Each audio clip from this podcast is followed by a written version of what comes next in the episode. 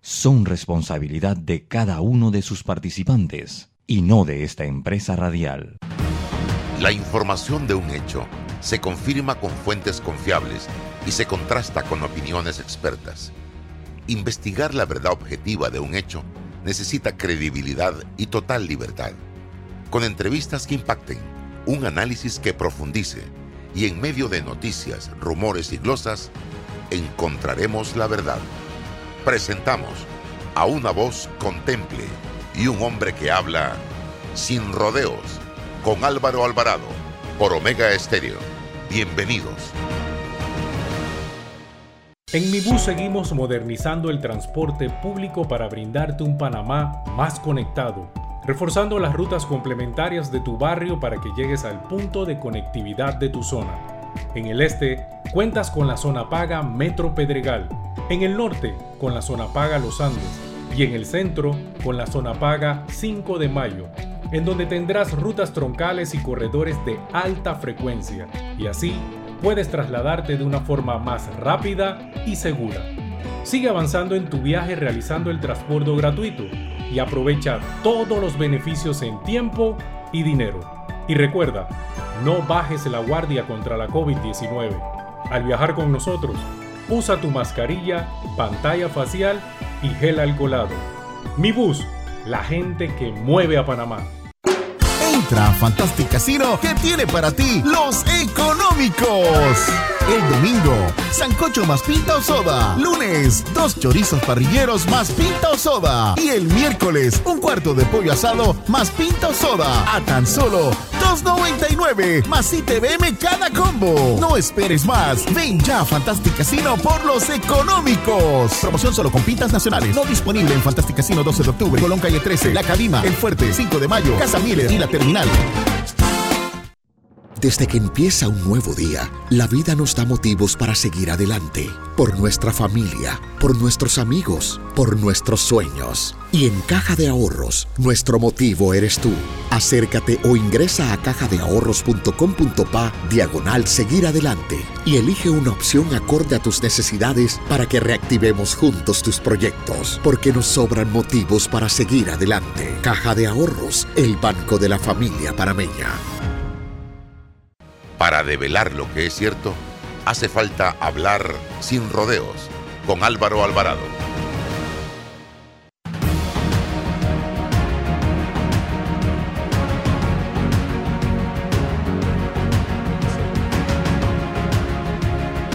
Buenos días amigos, bienvenidos a Sin Rodeos a través de Omega Estéreo, total cobertura nacional también.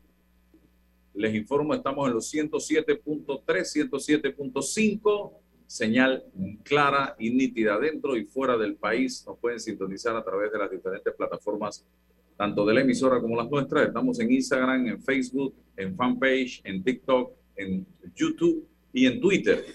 Eh, y evidentemente en Omega Estéreo. Bien, César Relova está con nosotros como todos los días y tenemos hoy, como habíamos manifestado, a Maribel Jaén. Eh, ella es activista de la sociedad civil, eh, Justicia y Paz, el Foro Ciudadano, eh, ha estado muy activa en el tema de las reformas electorales. Pero antes de entrar con Maribel, y pongo temas interesantes sobre la mesa en este momento, eh, hoy el diario La Prensa sigue con el foco puesto en la Asamblea Nacional de Diputados y eh, nos presenta una información que titula Asamblea Nacional, más de 100 millones en sueldos y otros gastos. Dice que el 81% del presupuesto de funcionamiento que propone la Asamblea Nacional para la vigencia fiscal 2022 correspondería al pago de servicios personales, sueldos, dietas y otros gastos relacionados, es decir, 103 millones 72 mil 569 dólares. Dice, en total, la Asamblea contaría con un presupuesto de funcionamiento anual de 126 millones 571 mil 124 el desglose del presupuesto deja en evidencia gastos operativos como el alquiler de locales, vehículos y equipos de oficina. Además, el legislativo busca destinar más de 500 mil al pago de viáticos dentro y fuera del país, así como 3.201.000 para transporte de bienes y personas. Aquí dice que los retos son infinitos y el presupuesto finito. Así definió Cristiano Dames, presidente de la Asamblea Nacional, el presupuesto para el 2022. En lo que no profundizó el diputado perredista fue en que 103 millones 72 mil, es decir, el 81% del presupuesto de funcionamiento de la Asamblea será para el pago de servicios personales, sueldos, dietas y otros gastos relacionados. Yo tengo una pregunta para el diputado Cristiano Adames, una pregunta para el Contralor de la República, la misma pregunta para el ministro de Economía y Finanzas. Si este lunes o el primero de octubre se hace un llamado a todos los que están nombrados en la Asamblea para que vayan a sentarse en sus puestos, ¿qué pasaría, señor Contralor? Y usted, señor Contralor Gerardo Solís, tiene una misión muy importante y es la de fiscalizar los recursos del Estado. Yo no he visto la intención del Contralor de hacer una auditoría en la Asamblea Nacional. Y me gustaría saber, repito, si los funcionarios de la Asamblea, digo funcionario porque todo el que está recibiendo un salario de funcionario, están cumpliendo con una tarea, con una misión, con un horario, con una labor designada y rinden informes del trabajo que están haciendo. O estamos frente a lo que se planteaba durante la administración de su antecesor, Federico Humbert, los denominados promotores deportivos o promotores culturales, que no son otra cosa que botellas, la gran mayoría de ellos, que trabajan, si es que trabajan, bajo las instrucciones del diputado en su circuito para hacer proselitismo político. Hay otros que cobran salario, pero le pasan el por un 70 o un 80% al diputado y ellos se quedan con el 20 o con el 30. Todo esto se da, esto es lo que le llaman, eh, eso tiene un nombre, a ver si me acuerdo. Pero ya llegó el momento de hacer algo, señoras y señores. Todos los días está saliendo pus y más pus y más pus en esa Asamblea Nacional. Y lo más triste es que son recursos que pueden ser utilizados para beneficio de muchas personas hoy día que están enfrentando graves situaciones en materia de salud, en materia de educación. Hace un momento escuchaba a un dirigente docente y tuvo dentro de sus planteamientos decenas de excusas para no regresar a clases. El agua, que el techo, que el piso, que las bancas, que el tablero, que la lluvia, que el sol, que el COVID, y no hubo manera de que el dirigente docente planteara el retorno a las aulas de clases. Y si esperamos que las escuelas estén en las condiciones que el docente planteaba, yo decía, quizás no veamos en las escuelas en el siglo 22, porque no va a ser ahora. Y esto es muy triste y muy lamentable. Miren cómo anda el país, don César Reloj. Buenos días, buenos días Álvaro, buenos días Maribel, bienvenida a Sin Rodeo, un gusto tenerte acá con nosotros para reflexionar sobre, sobre los asuntos del país, específicamente eh, todo este procedimiento electoral. Yo digo Álvaro que en 30 años de vida eh, democrática, eh, no sé quién pudiese en este país, específicamente los que han ostentado el cargo de presidente del, del Parlamento, levantar la mano y decir, en mi gestión, en mi administración hubo contención, hubo transparencia, hubo sentido de patria y hubo cumplimiento de, los, de, de las competencias que la constitución establece para el Parlamento, o sea, los roles específicamente de la creación de, las leyes, em, la fiscalización, la administración, que, que, ahí están las competencias em, y hemos ido elevando ese presupuesto del Parlamento ad infinitum y, y no lo hemos medido eh, frente a, insisto, a los modelos de gestión, eh, a las reglas de transparencia, hacia los objetivos y competencias que la propia ley le establece a ese Parlamento. Y hoy esos 103 millones del que tú hablas de gasto de funcionamiento se tienen necesariamente que confrontar con eh, si con ese dinero es que se cumple o no con los criterios y con las competencias, con esos roles que se establecen.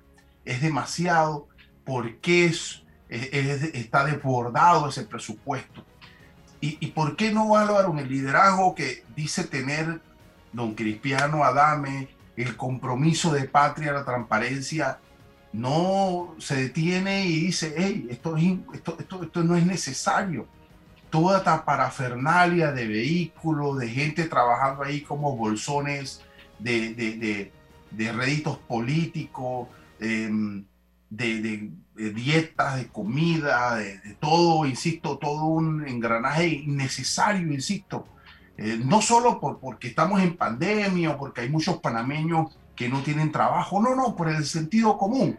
Entonces, decir, bueno, aquí hay funcionarios que trabajan, aquí hay profesionales comprometidos con el parlamentarismo, no solo le vamos a, dar la estabilidad que ellos necesitan porque han probado eh, sus ejecutorias, eh, sus valías son necesarios para el Parlamento, sino que lo vamos a promocionar, vamos a hacer una carrera parlamentaria para que esta gente que sí trabaja eh, tengan, insisto, mejores, mejores eh, salarios para ellos y para su familia. O sea, es el sentido común no solo de aquel político Álvaro que llega desde su, desde su bancada, sino de aquel gerente, de aquel padre de familia que, que entiende esas reglas elementales. Entonces, es eso. Y, la convocatoria es, Álvaro, para el presidente del Parlamento de hoy y su junta directiva. Alto, ¿cómo usted quiere que lo recordemos? Como lo mismo, de lo mismo, insisto, ¿quién puede levantar la mano de aquellos presidentes y presidentas del Parlamento que hayan realizado esa contención necesaria y esa transparencia? Creo que pocos, don Álvaro y es el llamado a Cristiano Adami, que se ponga a la altura de las circunstancias y que eh, esté, insisto, eh, eh, no pensando en abultar ese presupuesto, a sostener ese status quo, que insisto, como tú dices, si llamamos a todos los que ahí están ganando un salario, tendríamos que utilizar no solamente el edificio del Parlamento, sino la Plaza 5 de Mayo en su espacio, y creo que no van a caber ahí, humano.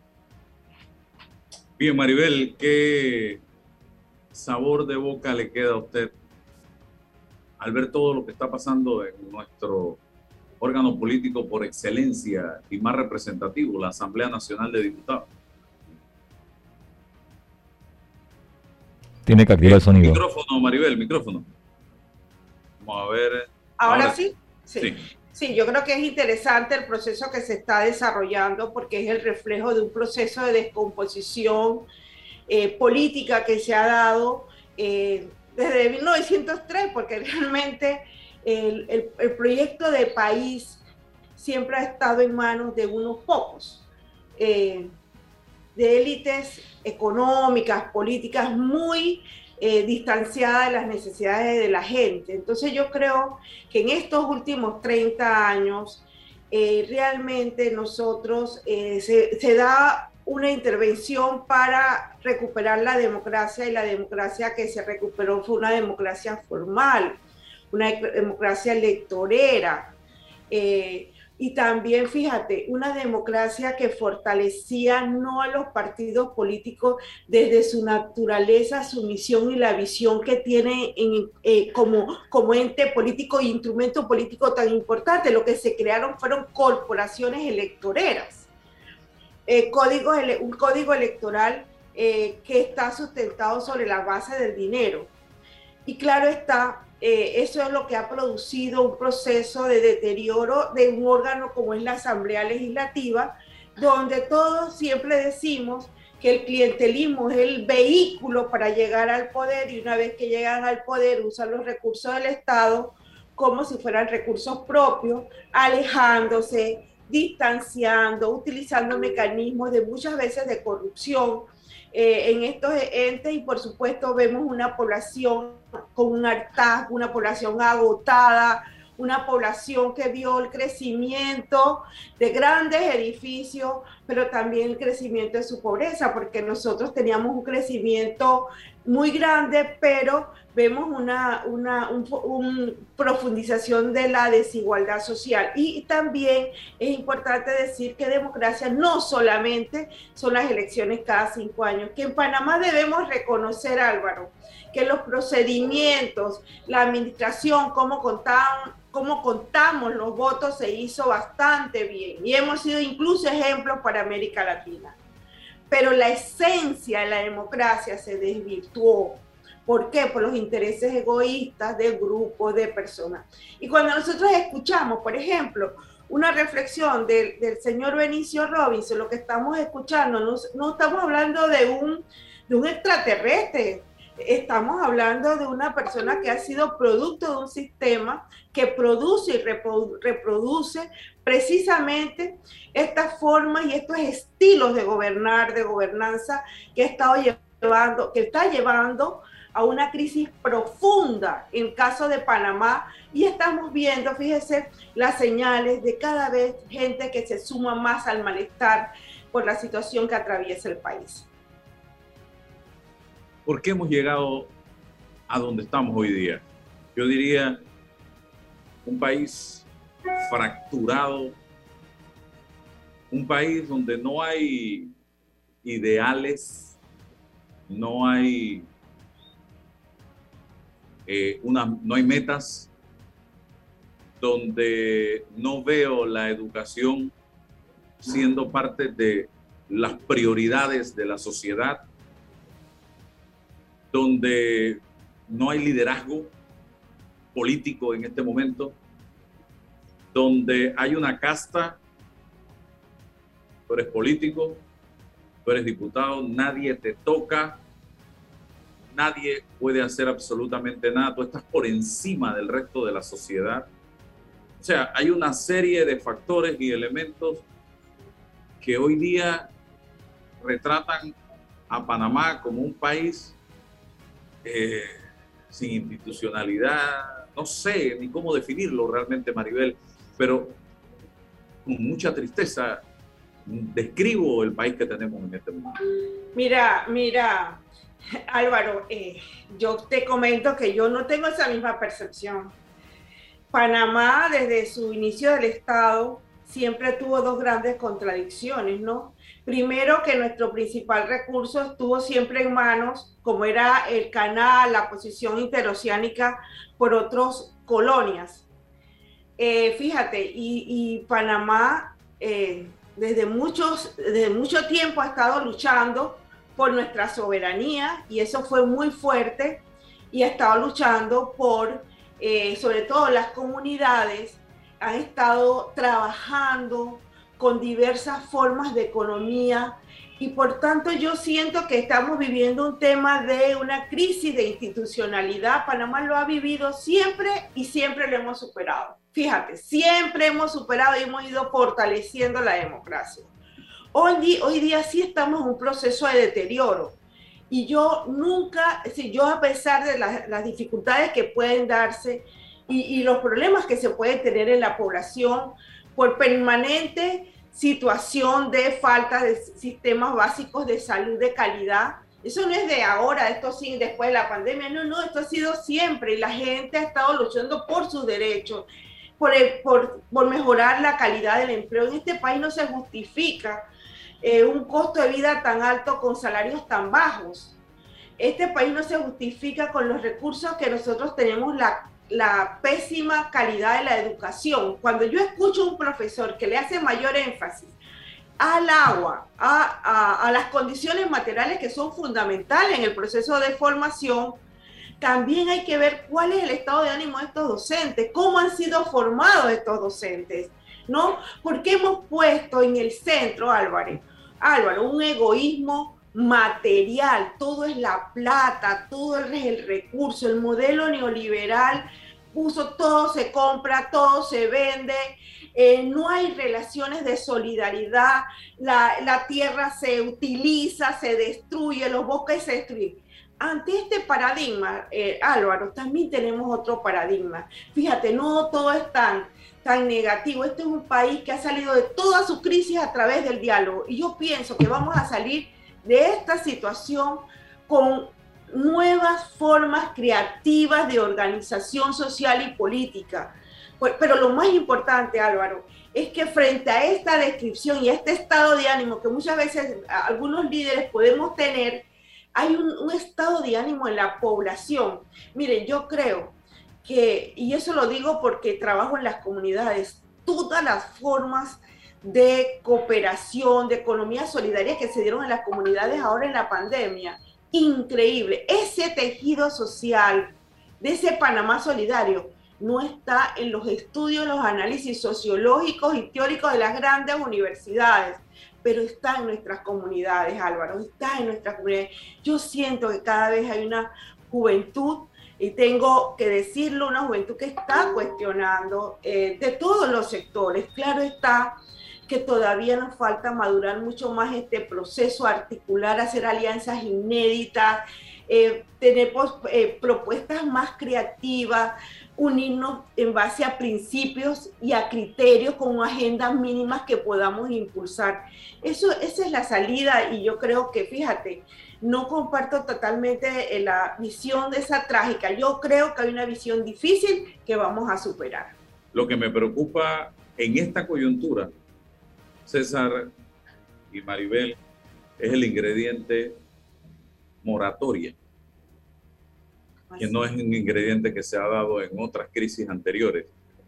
Y cuando se toca el tema económico, el, el hogar, en el bolsillo de la gente del panameño, ahí hay un ingrediente adicional y muy peligroso. Por eso es mi gran preocupación. Y ya esto no es dentro de muchos meses, es pasado mañana, es el 30 que termina ya todo lo que huele a moratoria y comienza una nueva etapa que ojalá podamos administrar como sociedad de la manera más correcta posible. Entonces, arregló. Sí, eh, eh, Maribela ha desarrollado unos puntos interesantes y, yo lo quise, yo quise reducir un poco el análisis a estos últimos 30 años de la llamada eh, tercera ola democrática, ¿no? Después de una, una un espacio militar, pero, pero es interesante quizás rápidamente revisar, sí, desde el nacimiento de la República, qué nos ha ocurrido. Y nos ha ocurrido, eh, creo yo que mm, hemos, nos hemos puesto de acuerdo en que hemos sido eh, presas de una élite política, histórica, económica, que ha dominado en esos primeros momentos de la República eh, y la toma de decisiones, una élite incorporada esa élite política y económica con la presencia norteamericana en el país, que generó una impronta que fue un punto de equilibrio. Eso es importante en el análisis. Pero, ¿qué ha ocurrido en 1900, después del, del, 2000? Pues con la salida de los, de los norteamericanos. Resolvimos una parte del problema y ahora quién le achacamos la culpa de nuestros resultados políticos. Ya no tenemos, podemos señalar a un tercero, tenemos que revisarnos, tenemos que hacer una introspección para ver qué hemos hecho generacionalmente con los destinos de nuestra sociedad. Y por supuesto que sí, hay una relación importante entre lo individual y lo social. Esta, esta lógica individualista, consumista, a la que yo siempre hago referencia no está haciendo que, tengamos sensibilidad sobre los problemas de los otros. Solo nos incumbe nuestro universo. Y ahora, frente a eso, queremos achacarle la culpa al político, al sistema político, a la ley política. Pero mira que no, no nos censuramos, no nos autocriticamos. ¿Qué aportamos nosotros como ciudadanos a la suerte del otro, a la suerte del país, para el mejoramiento? ¿Qué, es lo que nosotros hacemos materialmente, espiritualmente, para mejorar nuestro sistema? Esperando, insisto, que lo haga otro. porque ni siquiera nos involucramos en el debate político, en el diálogo político, esperando, insisto, que lo haga Cristiano, que lo haga Robinson, que lo haga Yanivel, que lo haga Zulay, o que lo haga cualquiera, o que lo haga Juan Diego, porque, insisto, pensamos que es otro. Hablamos en política, cuando hablamos de política, hablamos en tercera persona, pero no hablamos en primera persona. Y eso es un problema nuclear desde mi punto de vista. Después, por supuesto, el asunto económico, el modelo económico que hace que seamos menos sensibles al problema de los otros. Entonces, bueno, en esta coyuntura al planteado Álvaro el, el, asunto de la mora que juega un papel importante porque digo, ¿para qué me voy a preocupar yo por los otros si tengo un problema interno familiar? Eso es real. Realmente en el estado de ánimo de la gente. Por supuesto que sí, pero es, es pero sigue siendo coyuntural, don Álvaro. Sigue siendo coyuntural porque se va a resolver, en alguna forma se va a tener que resolver este problema coyuntural económico. Va, va a tener que resolver, pero ¿y qué hacemos después? Porque nos hemos quedado dos años con el argumento de que todo lo vale la pandemia, todo lo justifica la pandemia. Llegar tarde lo justifica la pandemia, no trabajar lo justifica la pandemia, estar esperando el bolo solidario lo justifica la pandemia, pero ese argumento en algún momento va, tiene, tiene, que finalizar. E igualmente el asunto de esta, esta coyuntura, que es importante, va a impactar, pero no hacemos más nada, don Álvaro. Tenemos que involucrarnos en la cuestión política, es, una, es un deber. Y termino con esto, doña Maribel, el, se habla del derecho electoral y nadie habla del deber electoral.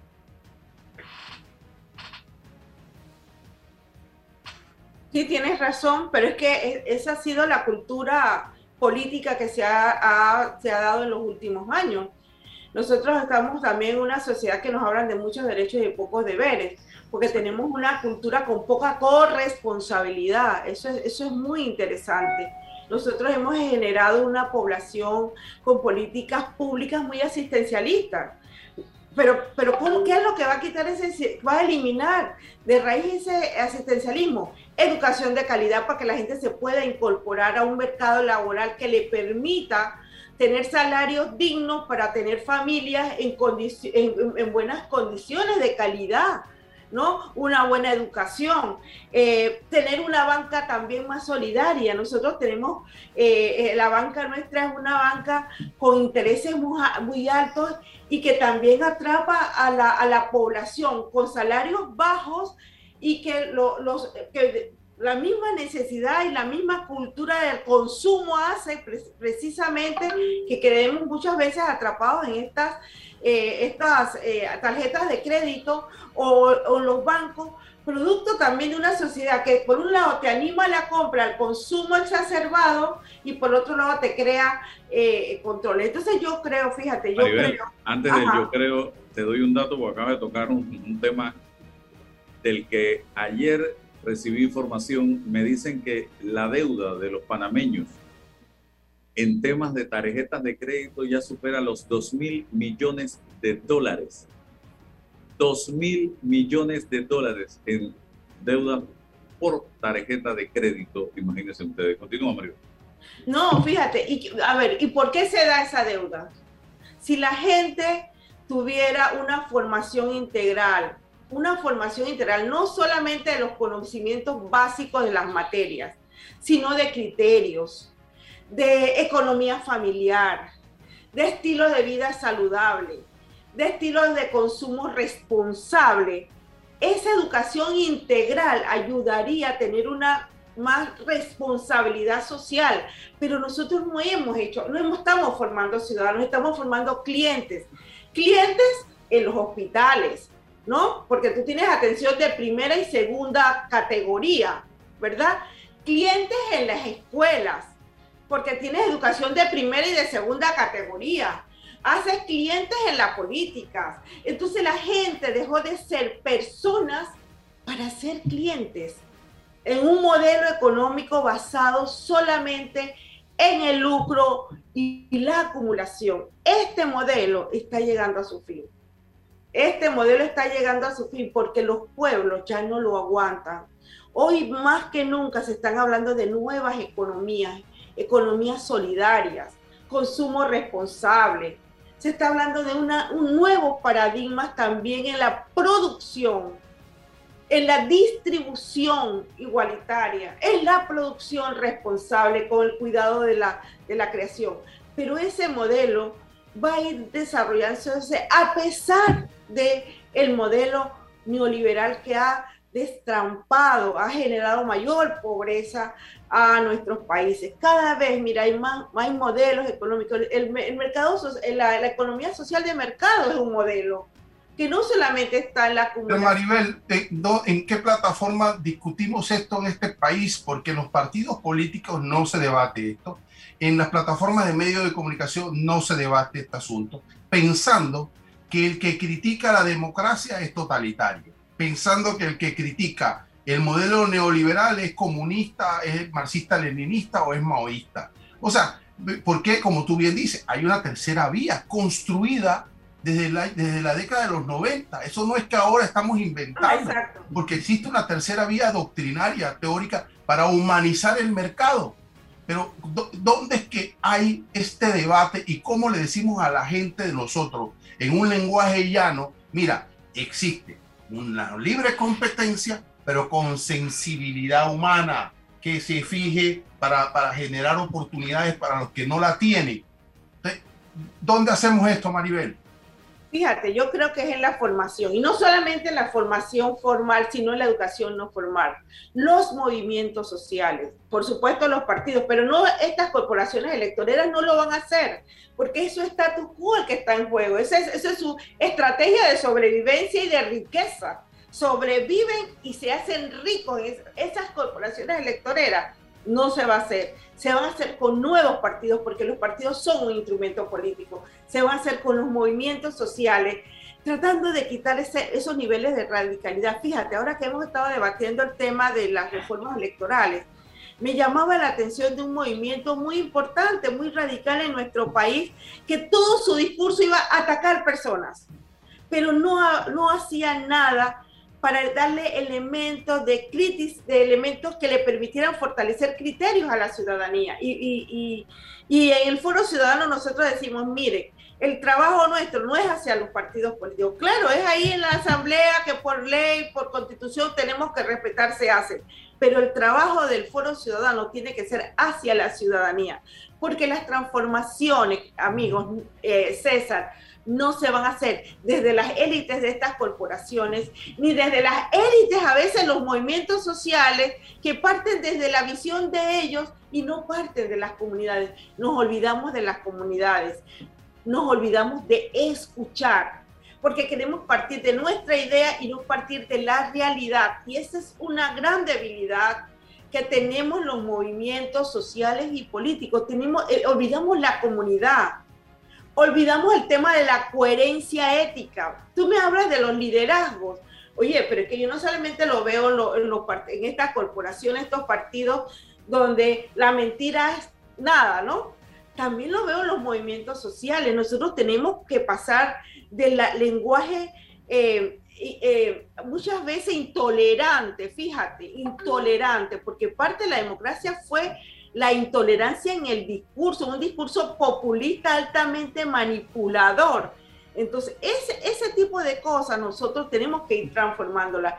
No la vamos a hacer con las estructuras desde arriba. Los cambios y las transformaciones se hacen desde las comunidades y de todas las comunidades y de todos los desde los movimientos ambientalistas, desde los movimientos LGTB, desde los movimientos de, los partidos de, las personas con discapacidad, desde los, movimientos de mujeres, desde los movimientos de niñez, desde los movimientos de los que están luchando por el tema ambiental. Es que ya tenemos nuevos actores y no nos dimos cuenta.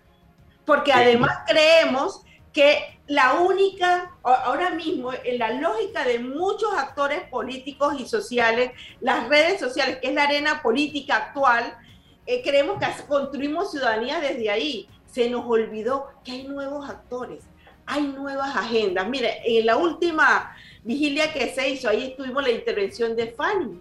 Fanny Wong, una líder en, de las personas con discapacidad. ¿Cuándo lo habíamos visto? No se han dado cuenta, es que realmente el mundo cambió. Eso es interesante, el mundo cambió y hay una lógica fundamental para la construcción del trabajo. Y, me, me, llamó poderosamente la atención que en ese movimiento pro vigilia se logró sentar en la mesa gente que han tenido diferencias en algunos temas, pero que todos llevan en su mente un mejor Panamá, un mejor país. Entonces eso demuestra que hay más cosas que nos unen de las cosas que nos dividen o nos separan. Entonces tenemos que apostar a lo que nos une como sociedad. Tenemos que, no necesariamente necesitamos tener un dirigente, un líder. Muchos líderes en sus áreas o figuras visibles en sus áreas pueden sentarse en una mesa y discutir sin que haya un presidente o un secretario general. Y ya eso se demostró en, esta, en este movimiento pro Panamá, donde en ningún momento se habló de política.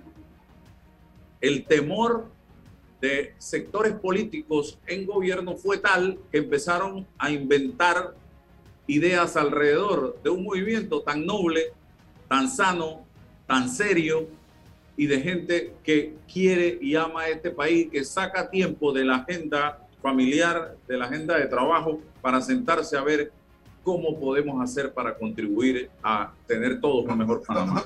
Don, Álvaro, pero no, le, no, quites, no le quites la esencia del movimiento porque es político, pero con P alta. Pero, pero, con P alta, la verdadera política. Es un movimiento político que quiere transformación. Sí, efectivamente, pero no politiquero, ni, ni matriculado en un partido político, a eso me refiero. Recuerda que no se contestan, esa retórica de descalificación no se contesta. Los objetivos están planteados y están ahí. Ahora, pero espérate un momentito, porque quiero aprovechar y el tiempo nos está haciendo daño ya, porque ayer el Tribunal Electoral y la, mesa técnica integrada, digo, de la, y la Asamblea Nacional de Diputados, eh, y la Fiscalía Electoral lograron algunos consensos en materia de organización del padrón electoral, financiamiento preelectoral y postelectoral para candidatos por libre postulación, aportes para agrupaciones políticas y la paridad de género. Se lograron consensos, eh, se remitirá el padrón electoral actualizado hasta el 5 de julio del año anterior a las elecciones y luego el final una vez actualizado y este debe ser entregado a la Fiscalía General Electoral tres meses antes de la fecha de las elecciones del 5 de mayo. Respecto a la entrega del financiamiento preelectoral a los candidatos por libre postulación, incluyendo a los aspirantes a la presidencia de la República, se aprobó que en las circunscripciones de menos de 10.000 electores se entregará el monto en un cheque y en las circunscripciones de más de 10.000 votantes se depositará en una cuenta única de campaña. En ambos casos, el pago se hará en enero del 24. Los miembros de la mesa técnica discuten cada detalle de los artículos que integrarán la nueva legislación electoral. Los candidatos por libre postulación quedan obligados a presentar un plazo en un plazo de 15 días calendario el informe de gastos al Tribunal Electoral suscrito por un tesorero y certificado por un contador público autorizado. En caso de gastos no justificados, el candidato debe devolver la suma en el mismo plazo el tribunal supervisará el uso correcto de los fondos. En cuanto al financiamiento postelectoral, se acordó que la suma que le corresponda a cada candidato por libre postulación electo se entregará así. Si el monto no excede de 5 mil dólares, se le entregará en un solo pago dentro de los 30 días calendario posterior al 1 de julio del año de la elección. Y si el monto entre 5 mil y 10 mil balboas se entregará trimestralmente en un año. Si el monto está entre 10 mil y 20 mil, se entregará trimestralmente en dos anualidades. Y si el monto excede de 20 mil, se entregará trimestralmente en cinco anualidades. Estas anualidades se inician el 1 de julio del año de las elecciones. También se acordó entregar un aporte fijo igualitario y un aporte con base a los votos obtenidos para contribuir al financiamiento de los gastos de funcionamiento de los partidos políticos. Dichos aportes se otorgarán de la siguiente manera. Aporte fijo igualitario se distribuirá en partes iguales a los partidos que se hayan subsistido para contribuir al financiamiento de sus gastos de funcionamiento. Estos fondos serán entregados por el Tribunal Electoral trimestralmente durante cinco años en anualidades iguales. Aporte con base a los votos se dividirá en 50% para los gastos de funcionamiento y 50% en gastos de capacitación y se entregará trimestralmente en cinco anualidades. Dice acá, como en todas las sesiones, al final se brinda un balance de los medios de comunicación que cubren la jornada para conocimiento de la ciudadanía. Se aprobó financiamiento público electoral destinado para la capacitación exclusiva de mujeres, coordinada por la Secretaría de la Mujer o su equivalente en cada partido político. Hubo otros consensos, pero me gustaría con usted, Maribel, en qué quedó el tema de la paridad, el tema del fuero penal electoral, que Panamá es uno de los pocos países en el planeta que tienen esta figura de fuero penal para proteger a los políticos de ser procesados penalmente. Y el otro tema, el tema de los medios de comunicación, cómo quedó esto y las redes sociales eh, en estas reformas y el financiamiento, el tope del financiamiento, estos cuatro elementos, cómo quedaron. Bueno, eh, no tengo la, información de la reunión de ayer, casualmente la solicité anoche, pero puedo decir que de lo que he leído lo, han disminuido el periodo del fuero penal. Pero el fuero penal realmente, ¿por qué, ¿por qué en Panamá hay fuero penal? No hay en ningún otro país el fuero penal. Nosotros tenemos dos fueros, el penal y el laboral. El Foro Ciudadano desde hace mucho tiempo había planteado, y eso quizás César nos lo puede aclarar, el tema de que el foro había que eliminarlo, porque ya teníamos un sistema penal acusatorio que eh, agilizaba los procesos y no tenía ningún sentido. Tengo entendido, por lo que leí en un medio, que habían reducido, pero eso es, eso realmente nosotros consideramos que es, había que eliminarlo. Eh, aunque en la práctica el sistema es mucho más rápido, había que eliminarlo porque es la figura que se ha utilizado para blindar a candidatos eh, que, están, involucrados en actos de corrupción. También tenemos un fuero laboral, eso no se atacó. ¿Por qué? Porque nosotros sabemos, y todos sabemos, que eh, la coacción que se, le, somete a los empleados públicos y también a veces en las empresas privadas. Entonces yo creo que eso es muy importante. Ese se mantuvo y la, la sociedad civil hablábamos del fuero penal es quedar todo, toda figura, yo creo que es como quedar toda figura que permita blindarlos. En cuanto al tema de la paridad de la mujer, tengo entendido que se ha planteado para los nuevos partidos que haya paridad en las juntas directivas. Pero sin embargo, nosotros sabemos que en los partidos grandes y tradicionales hay muchas trabas para que las mujeres puedan participar.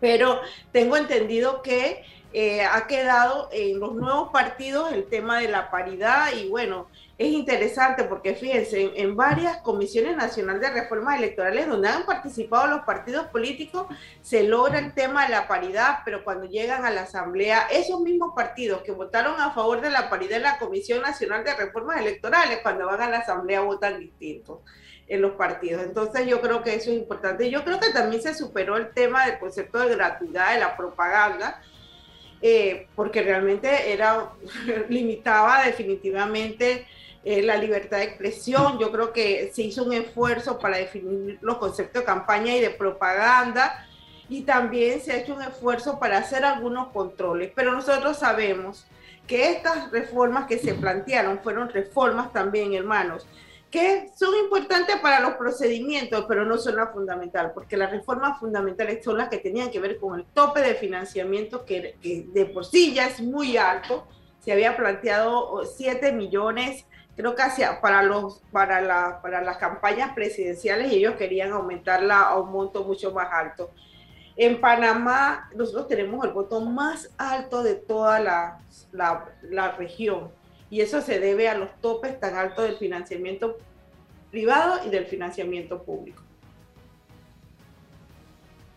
Sí, eh, interesante, ¿no? Eh, nosotros que, lidiamos los asuntos penales, eh, cómo, cómo, se escudan en esto del fuero penal electoral y entonces tiene el fiscal que recurrir ante el tribunal electoral para todo un procedimiento de levantamiento de aquel, de aquel fuero penal electoral.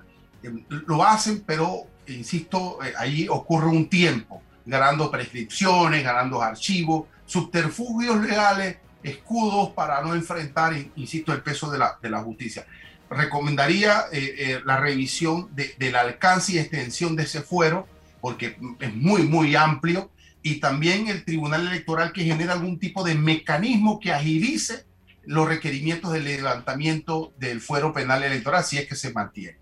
No sé si compartes, Maribel, mi, mi punto de vista, hay una especie de desconfianza, confianza eh, en, todo este nuevo segundo ciclo cuando dicen, bueno, eh, hemos llegado a acuerdos, pero me preocupó algo que el diputado Víctor Castillo dijo, sí, pero en segunda instancia los diputados son soberanos, tienen competencia para revisar, para debatir este paquete y este proyecto de ley. Es decir, allá en el segundo, el segundo debate hay monopolio absoluto del Parlamento para avalar, deshacer, modificar, reformar todo esto que se está haciendo acá bajo los parámetros de, una, de, un, consenso, de, la confianza entre las partes que intervienen. Sí que hay que estar muy, muy pendientes, pero coincido plenamente los aspectos fundamentales de esta reforma que tienen que ver con el costo de la política no se ha abordado ni se han reformado para bienestar de todos.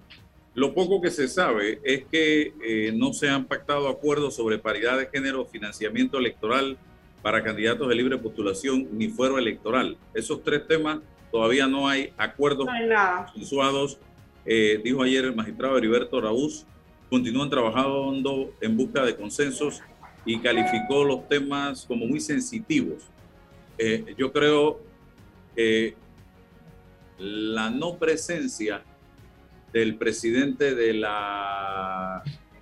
Partido Revolucionario Democrático en esta mesa técnica y quien ha sido eh, denunciado por ser promotor de muchas de estas eh, eh, reformas que se plantearon post Comisión de Reformas Electorales y lo señalado por el diputado Castillo me preocupan, pero grandemente.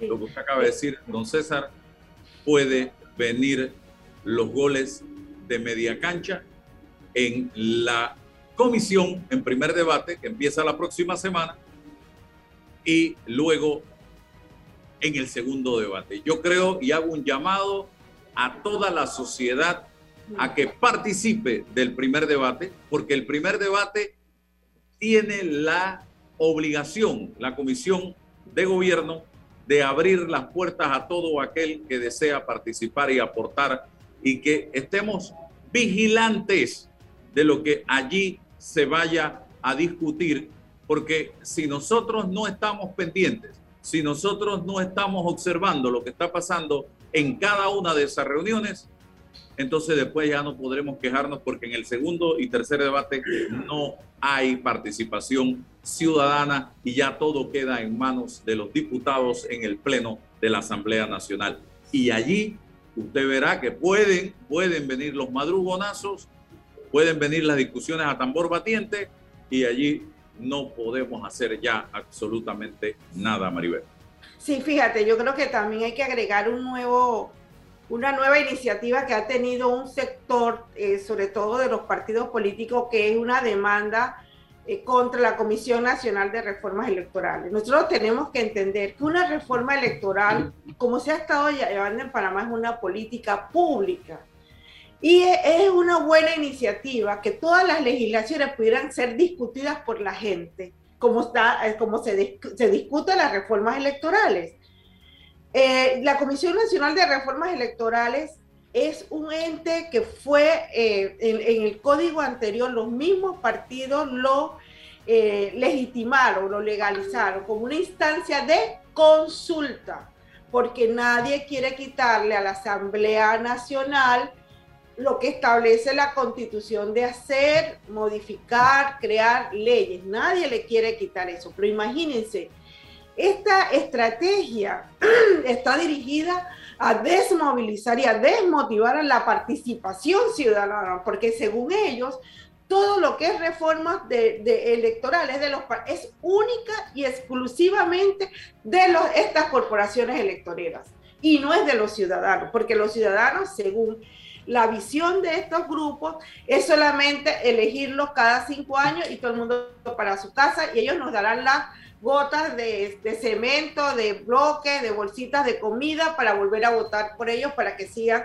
así enriqueciéndose cada uno de ellos. Eso nosotros tenemos que superarlo. Y esa es la mentalidad, fíjense, me llama la atención que se haya puesto una, una, demanda de inconstitucionalidad al artículo 128 del Código Electoral que crea la Comisión Nacional de Reformas Electorales. Una contradicción de los mismos partidos políticos, ¿no? Y por supuesto, yo creo que sí, hay que, hay que seguir discutiendo, hay que seguir estar eh, al tanto de esta reforma. Yo no creo, no tengo mucha esperanza que los partidos políticos se vayan a debilitar o a quitar nada de sus, eh, de sus beneficios. Yo creo que ellos van a seguir fortaleciendo y por supuesto eso va a acelerar más el proceso ya de deterioro que llevan eh, hacia la ciudadanía. Maribel, se hace necesaria la revisión integral de la constitución panameña para adaptarla a la época que estamos viviendo o tú crees que no es necesario entrar en una eh, discusión de esta naturaleza? ¿Cuál es tu punto de vista? Mira, yo creo que, que el Estado panameño tiene que hacerse reformas profundas. Y no solamente en las reglas del de las reglas de cómo se desarrollan las elecciones, sino en todo el Estado panameño, gobierno, cómo el contrato que vamos a tener los, los órganos de Estado con la ciudadanía, la participación de la ciudadanía, el proceso de decisorio de la ciudadanía el país que todos queremos, la democracia que necesitamos. Yo creo que eso es fundamental, Álvaro. Por supuesto, en esa reforma del Estado, un elemento fundamental son las reformas electorales. Y yo creo que sí, yo creo que eh, Panamá ha tenido un buen modelo de perfeccionamiento de los procesos administrativos en las reformas electorales. Yo creo que eso ha sido importante. Y por supuesto, yo creo que hay que modernizar. Las leyes no están escritas en piedra. En la, por ejemplo, la pandemia te, habla de un antes y un después. Eh, el, desarrollo de la tecnología, de la información, eh, te está hablando de que estamos en un mundo muy cambiante y muy acelerado. Entonces sí se requieren ajustar las legislaciones a la nueva realidad. Bien, Gracias, Maribel, por compartir con nosotros en la mañana de hoy eh, esta plática interesante de país eh, aquí en este programa Sin Rodeo. Vamos a la pausa y regresamos con más. En Caja de Ahorros tenemos préstamos personales para la doctora, para el de la empresa privada, para la profe, para el jubilado, para el funcionario, para el policía para Solicita el tuyo y con el desembolso participas para ganar un año de tu nuevo préstamo gratis. Caja de Ahorros, el banco de la familia parameña. Aprobado por la JCJ mediante resolución número MEF RES 2021-1649 del 4 de agosto de 2021. Promoción válida del 15 de agosto al 31 de octubre de 2021. Ver términos y condiciones en www.cajadeahorros.com.pa. ¿Sabías que en Cobre Panamá la roca sin mineral es depositada en un área para este propósito? La facilidad de manejo de relaves es diseñada para proteger el ambiente. La roca estéril es transportada a este lugar con agua. El agua utilizada en el proceso de producción es reciclada y reutilizada mediante un circuito cerrado. Cobre Panamá. Estamos transformando vidas. Entra en Fantastic Casino, entra a ganar más de 1750 a la semana. Carga y recarga tus bonos por jugar. Además, bonos sorpresas. Miércoles y domingo desde las 10 de la mañana. Mañanas jubilosas con Malcolm Ramos. La tarima virtual con DJ en vivo desde las 4 de la tarde, de miércoles a sábado. Y este jueves 30 de septiembre, ven a la apertura de la sala de bingo en Fantastic Dorado Mall. Entra a ganar con sorteos en todos los Fantastic Casinos el viernes desde las 6 de la tarde. Y esta semana desde la tarima virtual la presentación de Lucho de Seda. Para que todos sepan, aquí Con el cometazo a 5.95 más ITBM, presentando tu tarjeta Winner Club. Esta y todas las semanas, el mejor entretenimiento lo tiene Fantastic Casino, los casinos más seguros de todo Panamá. con la mirada. Déjate llevar por la frescura del pollo melo, panameño como tú. Déjate llevar por la frescura del pollo melo. Variedad y calidad. Melo. Frescura de altos estándares. la calidad es una promesa. Para llevarte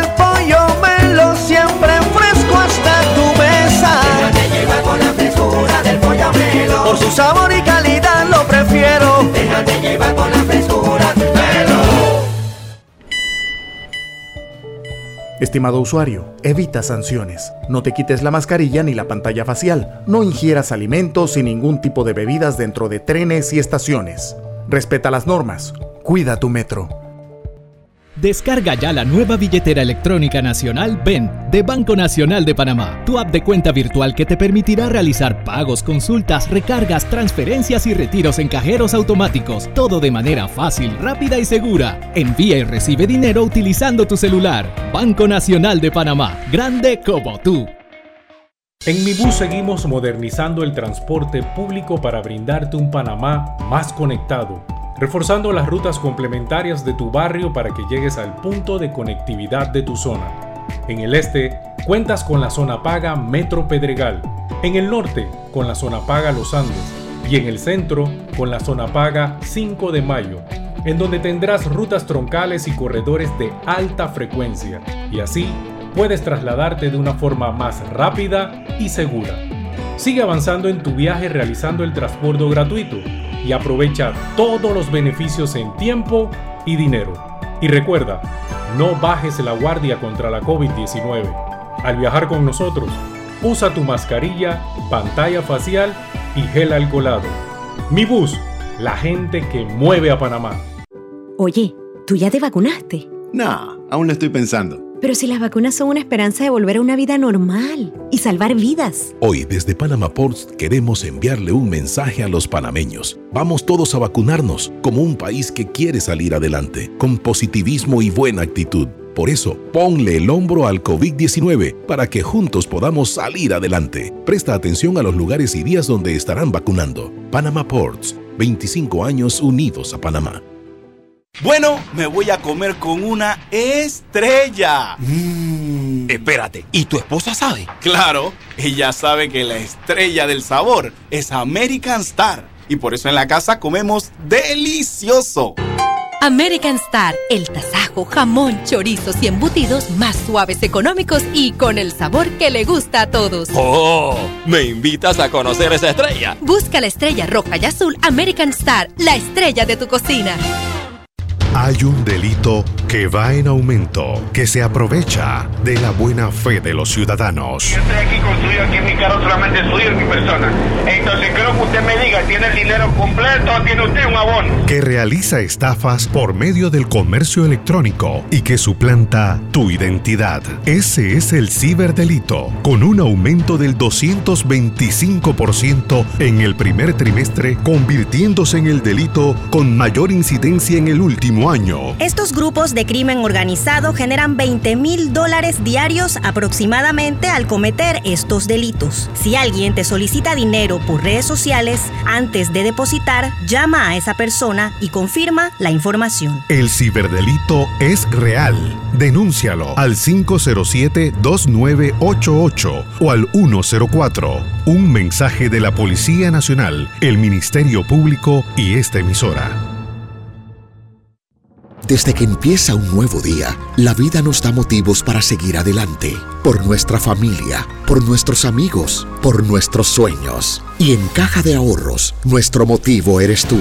Acércate o ingresa a cajadeahorros.com.pa diagonal seguir adelante y elige una opción acorde a tus necesidades para que reactivemos juntos tus proyectos, porque nos sobran motivos para seguir adelante. Caja de Ahorros, el banco de la familia parameña. Está escuchando El Temple de una voz que habla, sin rodeos, con Álvaro Alvarado.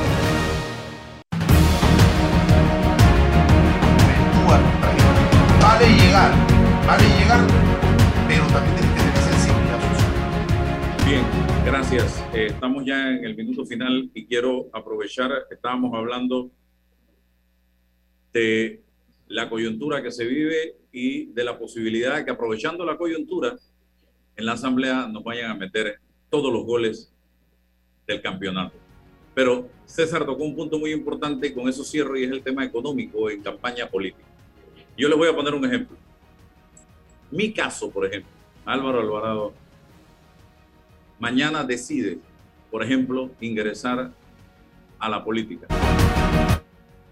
Ya sea en el caso de diputado, alcalde, representante o una candidatura presidencial.